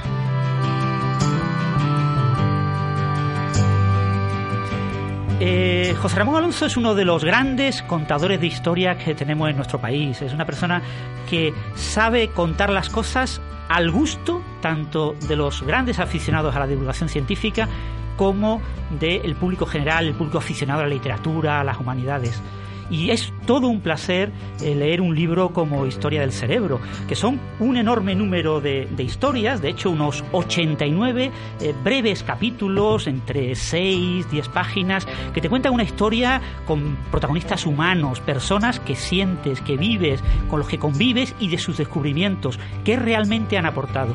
Realmente es un libro muy interesante para toda persona que quiera conocer cómo hemos aprendido todo lo que hemos aprendido sobre el cerebro y por supuesto que todavía seguimos aprendiendo cosas. ¿no? Es un libro que en sus últimos capítulos nos deja abierta muchas cosas que con toda seguridad descubriremos en los próximos años. Yo creo que es un libro que merece la pena eh, que recomendemos porque nuestros oyentes fundamentalmente son estudiantes de, de bioquímica, de universidad, de medicina, interesados en las ciencias y quizás alguno eh, no sea gran aficionado a las letras, pero yo creo que es un placer tan grande leer este libro que seguro que van a disfrutar con todas las historias que cuenta eh, nuestro eh, gran divulgador español José Ramón. Por cierto, lo tenemos al teléfono. José Ramón, ¿qué tal? Muy bien, encantado de estar con vosotros. La verdad es que este libro es un libro sobre tu tema, ¿no? Sí, yo mm, toda mi vida me he dedicado a investigación del cerebro y para mí ha sido, no sé, como una obra, llevo mucho tiempo trabajando en ella y la verdad que, que lo he disfrutado mucho. O sea, es una cosa eh, que quería hacer, que, llevaba muchos años con, ganas de hacerlo y, bueno, ahí está. O sea, que esa alegría de, de, como un bebé cuando le ves la carita, ¿no? Sí, sobre todo porque es un libro de 700 páginas, es un libro realmente extenso y Sí, fíjate, bueno, yo creo que es una cubre un, un, abanico de tiempo muy amplio porque empieza con las, las culturas clásicas, con, con, Babilonia, con Egipto, con la antigua Grecia y llega prácticamente hasta nuestros días. Entonces realmente la investigación en neurociencia es uno de los temas apasionantes, eh, con capítulos que han sido claves en nuestro conocimiento del ser humano y, y aún así tengo la sensación de haberme quedado algunas cosas que me hubiesen gustado contar fuera, pero bueno, ya, ya me parecía que es realmente una obra amplia, ¿no? Y sobre todo ha tenido que ser un tremendo trabajo de documentación, ¿no? De todos los capítulos eh, tienes al final eh, reseñas bibliográficas a tus fuentes, eh, realmente es sorprendente lo que has tenido que leer, muchas biografías enteras de, de personajes para después resumir en, en pocos párrafos toda su vida, ¿no? Tiene que haber sido una gran labor. Bueno, eh, lo he disfrutado mucho. O sea, leer sobre esta parte para mí ha tenido un componente de placer y hay gente que es interesantísima, pero es apenas conocida. Yo también, aunque sea como tú muy bien has dicho, mi, mi campo de investigación, de trabajo, pues he descubierto muchas cosas y, ha sido una labor eh, que he querido también, que la quiero compartir con los lectores, ¿no? O sea, que creo que es algo no para un público especializado, sino para cualquier persona con interés por la, por la ciencia y también por la historia y como tú muy bien decías, pues con esa cosa tan amplia y tan maravillosa que llamamos culturas. Sí, y además que, que eh, no solo eh, te centras en los grandes aportes científicos ya establecidos del cerebro, sino también incluyes temas que surgieron por la propia evolución histórica, que hoy en día consideramos, yo qué sé, pseudocientíficos, ¿no? O colaterales a lo que es la ciencia, pero que forman parte de la propia historia de la neurociencia. Sí, porque yo creo que que es necesario también no, no contar la ciencia simplemente como una historia de éxitos, de, de grandes ideas que triunfan, sino también eh, mostrar la realidad, mostrar a científicos que han fracasado, que han tenido una personalidad desastrosa y al mismo tiempo ideas que en un momento determinado se pensaron que eran eh, grandes avances. Y un ejemplo muy claro pues es la lobotomía. Eh, Egas Moniz fue premio Nobel, o sea que, que se consideró en su momento que era un gran avance sobre lo que había hasta entonces, ¿no? Y ahora eh, pues lo veríamos más cercano a una tortura que a un procedimiento terapéutico, ¿no? Pero pero es que es así la, la verdadera realidad. Eh, la ciencia va avanzando sin parar, pero también con sus tropiezos y con sus errores. Y yo creo que eso es lo que la hacen pues más humana y, y, más a mí me gusta más así creo más en eso que como eran antes los estudios que podemos decir a geográficos que parece que todos acertaban a la primera y todos eran no solo grandes investigadores sino además grandes personas pues no hay mucha gente que, que no te gustaría tomarte un café con ellos pero aún así hicieron una aportación espectacular a la ciencia José Ramón eso que dices eh, que yo estoy muy de acuerdo y además me parece muy, muy importante que lo comentes. Tú que de hecho has a lo largo de tu carrera como investigador y, sobre todo también como divulgador, que has tenido ocasión de precisamente de estudiar la, pues, la vida de muchos científicos, ¿dirías que de hecho es, es esa la situación más frecuente o, o no? Es decir, de personas que realmente han han, tenido unas, una vida muy tortuosa, por decirlo de alguna manera, antes de llegar a alcanzar el éxito. Eh, no necesariamente sí. éxito entendiéndolo por fama, ¿no? sino conseguir pues el, el objetivo científico que, que, iban buscando, o no, o es, es algo minoritario. Eh, es muy difícil, o sea, es que al final los científicos es una comunidad enormemente amplia y diversa, ¿no? Uh -huh. Entonces, el, yo creo que sí, que hay algunos factores que quizás sí que puedan ser cierto mínimo común denominador, ¿no? Como gente que tiene una pasión, que agarra un tema y, y que sueña con él y que piensa en él y, y, y al mismo tiempo lo que digo, hay gente enormemente variada y que, que tiene una una vida mmm, terrible, ¿eh? con, con, hambre, otros que son triunfadores, hay gente que surge de la pobreza y otros que, que vienen de grandes familias. Y, y, insisto, o sea, lo, lo importante es, es que, que, yo creo que es más atractivo eh, el contar que, que, son en muchos casos gente como nosotros, que, que no son genios, que parece que estaba pensando cuando comentaba Francis antes que, que nos escuchan estudiantes. Pues decirles a esos estudiantes que muchos de estos investigadores de primerísimo nivel, de que han, de que han dejado su huella en, en la historia, eh, eran como ellos y eran algunos pues estudiantes muy poco brillantes, como pudo ser Cajal, uh -huh. o gente con un trato muy difícil, como, como hay otros, ¿no? O sea, es decir, eh, eso creo que es importante porque a veces les ponemos en un pedestal y yo no quiero tenerlos en un pedestal, los quiero tener a, mi altura, a mi lado. Y creo que es mucho más, mucho más sugerente eh, para formar a un joven científico que, ponerlo como gente que parece eh, inalcanzable, ¿no? Que tiene que tuviese eso, un el cerebro de un genio, la vocación de un santo, los el desprendimiento de un héroe, pues mire, de esos pocos, la verdad. Aquí, de hecho, en el, en el programa anterior estuvimos analizando con bastante detalle la figura de Sidney Brenner, uno de los grandes, de y precisamente sus orígenes pues no podían ser más humildes y más difíciles. Pero aparte de eso, yo creo, no sé si tú estás de acuerdo, que sería a mí me, parece al menos a mí también importante el mensaje de que incluso aunque ah, uno no tenga, fin, eh, esos orígenes o, en los inicios esas dificultades, a poco que uno tome un tema con, como tú decías, con pasión y con vocación, yo creo que el mensaje importante que hay que transmitir es que esos problemas van a salir sí o sí. que de hecho la investigación es así, la mayoría de las veces los experimentos no salen, eh, la financiación es, es poca, eh, hay infinidad de problemas que solamente los vas a esquivar, eh, pues eh, una de dos, si tienes muchísima, muchísima suerte, eh, no, bueno, no lo vas a esquivar, no te van a llegar. Pero en la mayoría de los casos, a poco que, tomes un tema con pasión e investigues a fondo, los problemas van a, a, surgir siempre y de eso se aprende. Totalmente de acuerdo. Yo creo que tenemos de alguna manera que reivindicar el fracaso. Es decir, es clave en la carrera de un investigador. O sea, yo me acuerdo una vez haciendo la tesis que tuve que tirar por el fregadero, pero vamos, es una imagen real, ¿eh? no una metáfora.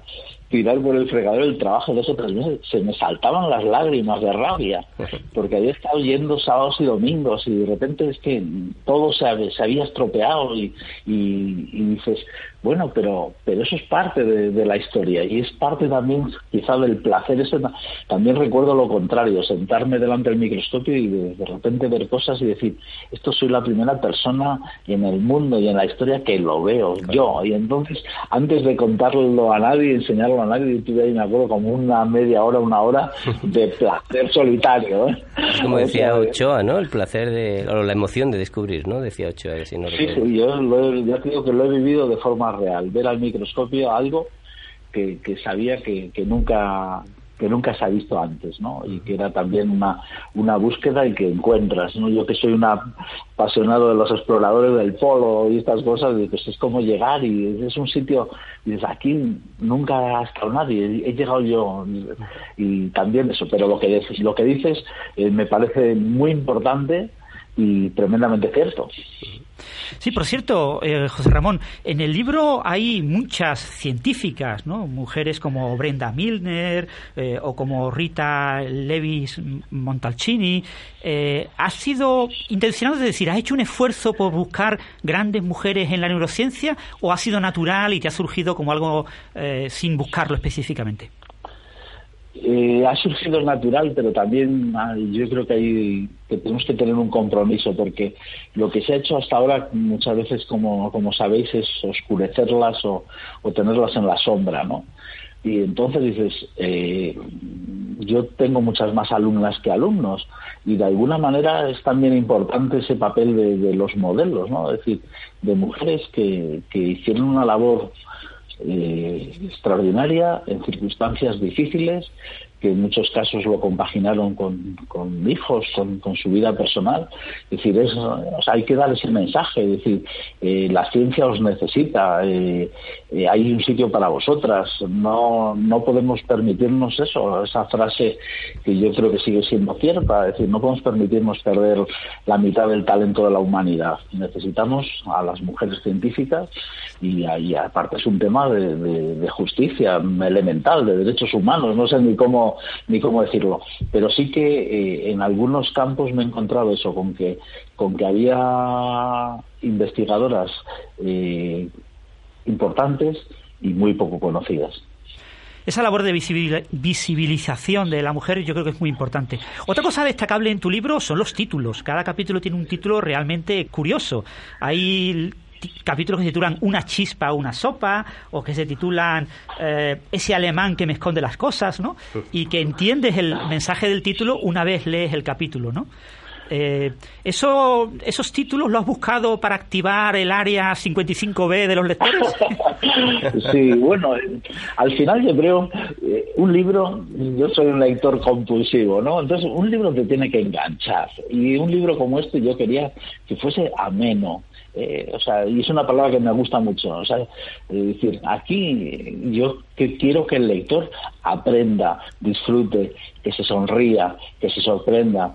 O sea, es un libro que ya digo que es denso, que tiene mucha información, pero también he querido que fuese que fuese un placer. O sea, reivindico eso también. Hoy parece que estoy reivindicativo. El, el placer de la lectura, ¿no? Es decir, la, la ciencia es, es espectacular, o sea, es una aventura maravillosa y entonces tenemos que saber contarla bien. Y yo creo que ahí también, bueno, pues afortunadamente en nuestro país yo, mm, yo veo como en los últimos años van surgiendo muchos autores con obras magníficas que son eso, lo que, lo que yo antes buscaba y prácticamente casi todo lo que encontraba eran traducciones de, de autores extranjeros, gente que cuenta, que cuenta a veces su, su, investigación y que la cuentan muy bien. Y en eso, ya os digo, en España tenemos un, una muy buena escudería de, de, buenos autores de divulgación científica. Sí, sobre todo en los últimos años, la verdad es que está saliendo una muy, muy buena escuela, ¿no?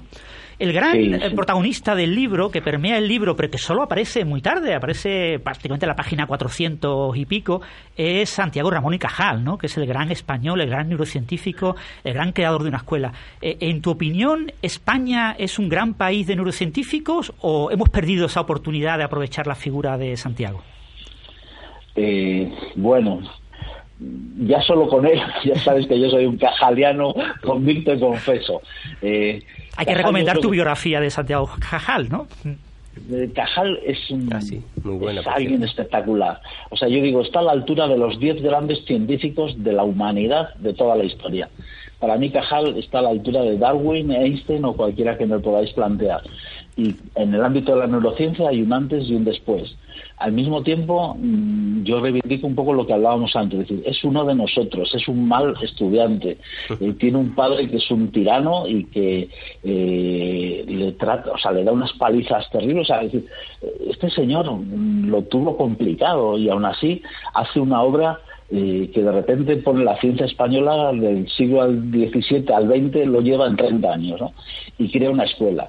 El problema es que nos pilla la guerra civil. Cajal muere en el 34 y ya sabéis lo que sucede del 36 al 39. Y su mejor científico, Pío del Río Ortega, eh, que precisamente nació un 5 de mayo, pues parte al exilio y muchos se exilian o son represaliados o mueren y es la tragedia de este país. Entonces hay un nuevo revivir cuando, pues yo creo con la recuperación de la democracia y la escuela eh, neurocientífica española hay magníficos investigadores. Yo creo que es uno de los ámbitos en el que hay gente excepcional, pero pero no sabemos qué habría sido si, si no hubiese llegado la, ese vendaval trágico de, la guerra civil. Sí, la verdad que ha sido una pena. Bueno, ya para ir acabando, el, tu libro acaba con un capítulo titulado El cerebro hacia el infinito y más allá. ¿Qué nos depara la investigación en el cerebro en los próximos años? ¿Qué grandes hitos crees tú que están próximos a llegar, yo sé, en cinco años diez años sobre el cerebro? Es muy difícil, evidentemente, ¿no? Y a, ayer hablaba con, con, un alumno y le decía, bueno, Blade Runner, que es una película que me encanta, digo, fíjate que, que sucede en esta época, yo creo que era 2018, y, y piensan que tendríamos coches voladores y tendríamos colonias en el espacio con androides y tal, y luego el protagonista tiene que hablar por teléfono y se mete en una cabina, que yo que lo pienso, entonces se imaginan esas cosas y no se imaginaban que llevaríamos un teléfono dentro del bolsillo, ¿no?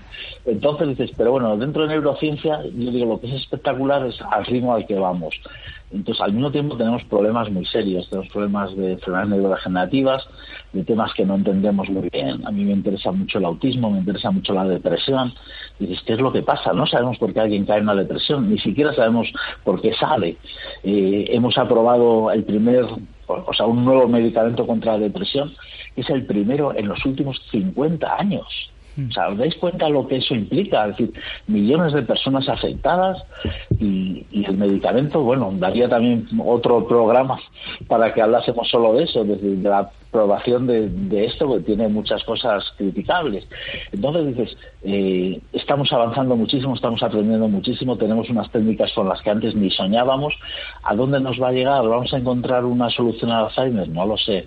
¿Vamos a poder saber más sobre el libre albedrío, nuestra toma de decisiones? Pues seguro que sí. ¿Vamos a poder saber si alguien miente con algún tipo de prueba? Pues, pues antes, no lo sé, no lo sé. O sea, lo que es, es, lo que tengo claro es que va a ser un camino apasionante, que va a ser un camino cercano, o sea, cercano al tiempo, que en los próximos años, y este nos sucede ya, si lo pensáis un poco, cada, cada semana tenemos una noticia sobre ciencia espectacular, y, en neurociencia va a ser así, estoy convencido. José Ramón, te quería preguntar también por el, eh, uno de los capitulillos, el, cuando hablas del que se titula Las emociones de Darwin.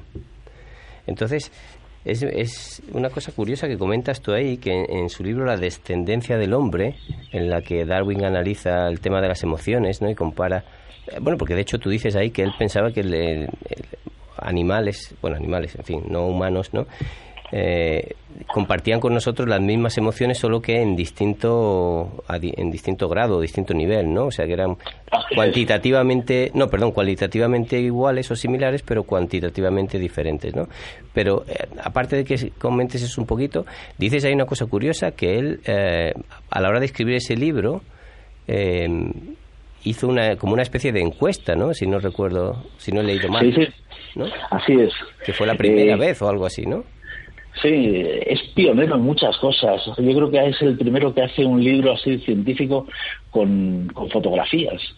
y contrata actores para que pongan distintas emociones y a la gente que llega a su casa les enseña las fotografías para ver si todo el mundo las interpreta por lo mismo. Si al final él quiere buscar distintas cosas. Una si las emociones. Les encargaba que hicieran fotos con distintas expresiones faciales, ¿no?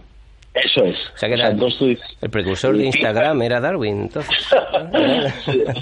Pero tiene, es muy interesante científicamente ¿eh? porque es intentar ver si todo el mundo reconoce, imagínate, si la sorpresa es tiene un, un fenotipo, por así decirlo, universal si en todas las culturas y gente de distintas edades y de distintas eh, procedencias sociales, culturales, interpreta igual las mismas emociones. Ese es un primer tema clave para él.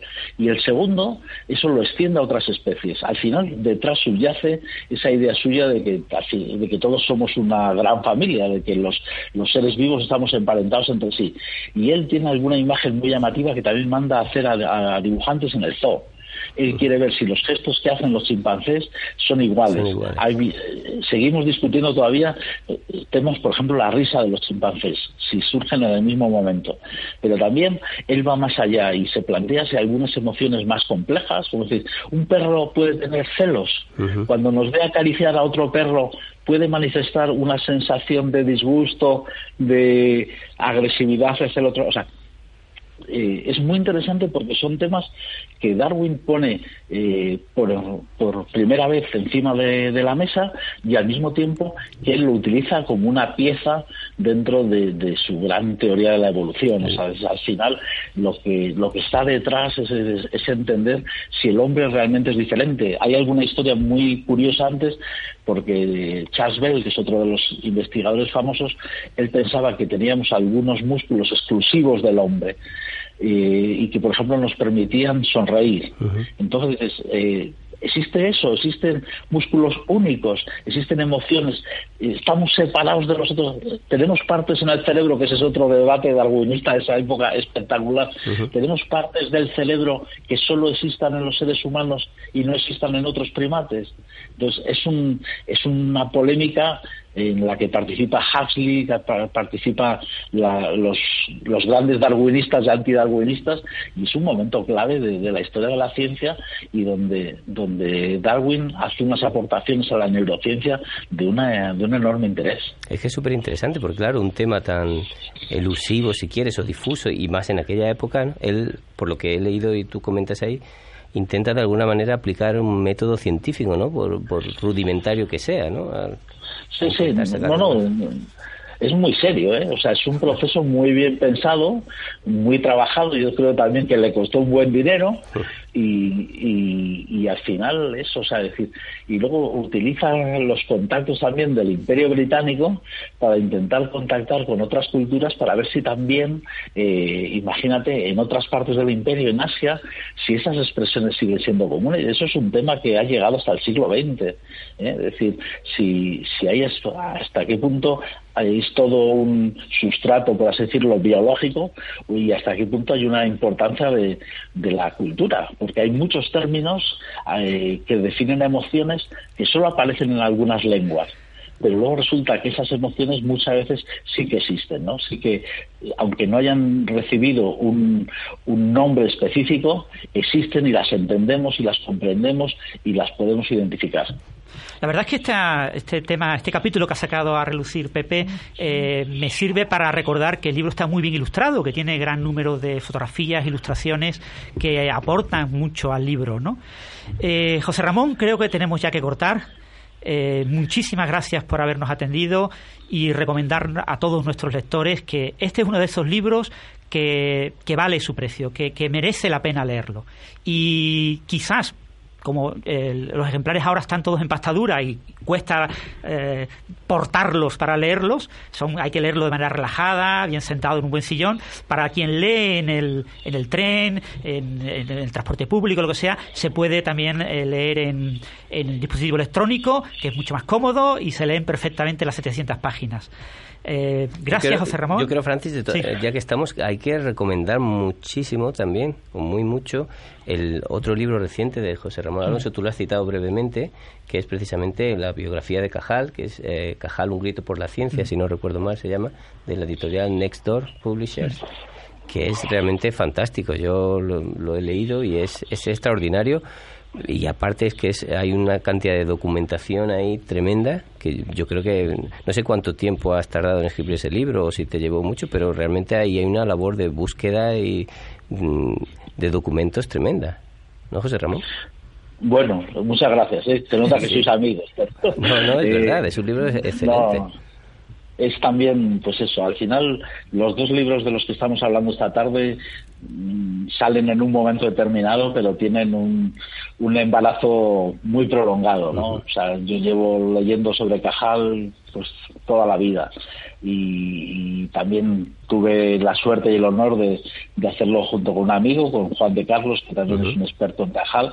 Entonces, bueno, pues estoy muy contento y también, sobre todo, feliz de que os gustan los lectores. es, con la ilusión con la que uno escribe. Muy recomendable, muy recomendable sin lugar a dudas. Pues lo dicho, un placer, José Ramón.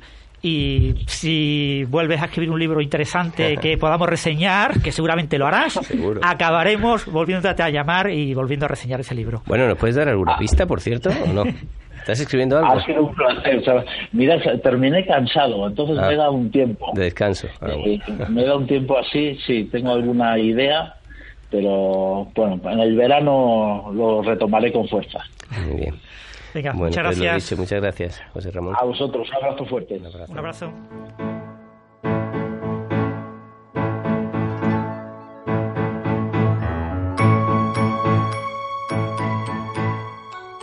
Bueno, pues nada, eh, después de los comentarios de estos Silvana, ¿nos vamos ya? Nos vamos ya, Pepe. ¿Por qué? Porque bueno ya no, pues ya no se puede ya desentrañar más estos estupendos artículos que no, y bueno que nuestros oyentes estarán ya cansados de escucharnos a nosotros querrán escuchar otros podcasts bueno también es verdad ¿cuáles recomendamos Francis? No sé, yo recomendaría. De, la verdad es que el podcast de, de biomedicina hay poquito, ¿no? Sí, sí, muy poquito. No sé si conoces alguno.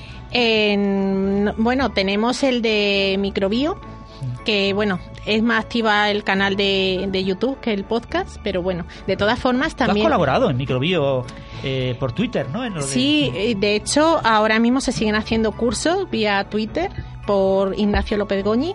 Ah, de hecho, la semana pasada hubo uno de vacunas. De vacunas. Y yo hace unos años hice uno precisamente de microbiota intestinal. microbiota, sí, cierto. También decir que en las revistas hay también podcasts de los artículos y de las noticias, que también son muy interesantes. sí, tienen podcast que además están muy bien para aprender eh, inglés y mejorar el inglés. Exactamente, en español es verdad que poquito. Bueno, y tú, Francis, participas, no es exclusivamente de biomedicina, ni siquiera de biología molecular, pero hay siempre hay noticias en Coffee Break. Sí, en Coffee Break, Señal el Ruido, un podcast muy bueno, eh, hermano nuestro, más antiguo que, que el nuestro, y llevan como cuatro años y básicamente eh, se habla de astrofísica, lo que pasa es que, claro, eh, lo que pasa es que también colaboramos gente que no somos astrofísicos y entonces pues ya somos bastante diversos, no solo hay astrofísicos, físicos, también tenemos a, médicos, tenemos a Ignacio Crespo, tenemos a, a, gente que, que eh, por ejemplo, Sara Robisco, que son de inteligencia artificial, de otras áreas, ¿no? Entonces ahora Coffee Break es mucho más variado y, y hablamos de vez en cuando de biomedicina. Bueno, yo lo he escuchado muchas, no muchas tampoco porque lo descubrí hace poco, pero sí, prácticamente casi todas las semanas desde Sí, el Coffee Break es todas las semanas tienes un podcast. Sí, sí. Mm. Llueva, haga rayos o, truene. Eso está bien, eh, mantiene la continuidad con los oyentes y es uno de los podcasts, si no el podcast de ciencia más escuchado en iVoox. Sí, ¿no? Sí, sí, sin duda. Muy bien, entonces Silvana. Pues nada, ¿Nos vamos? Sí, ¿No hay más hasta dentro de 15 días. Venga, chao, chao. Chao, venga, hasta, hasta dentro de dos semanas. Ya está. Enrollado ahí.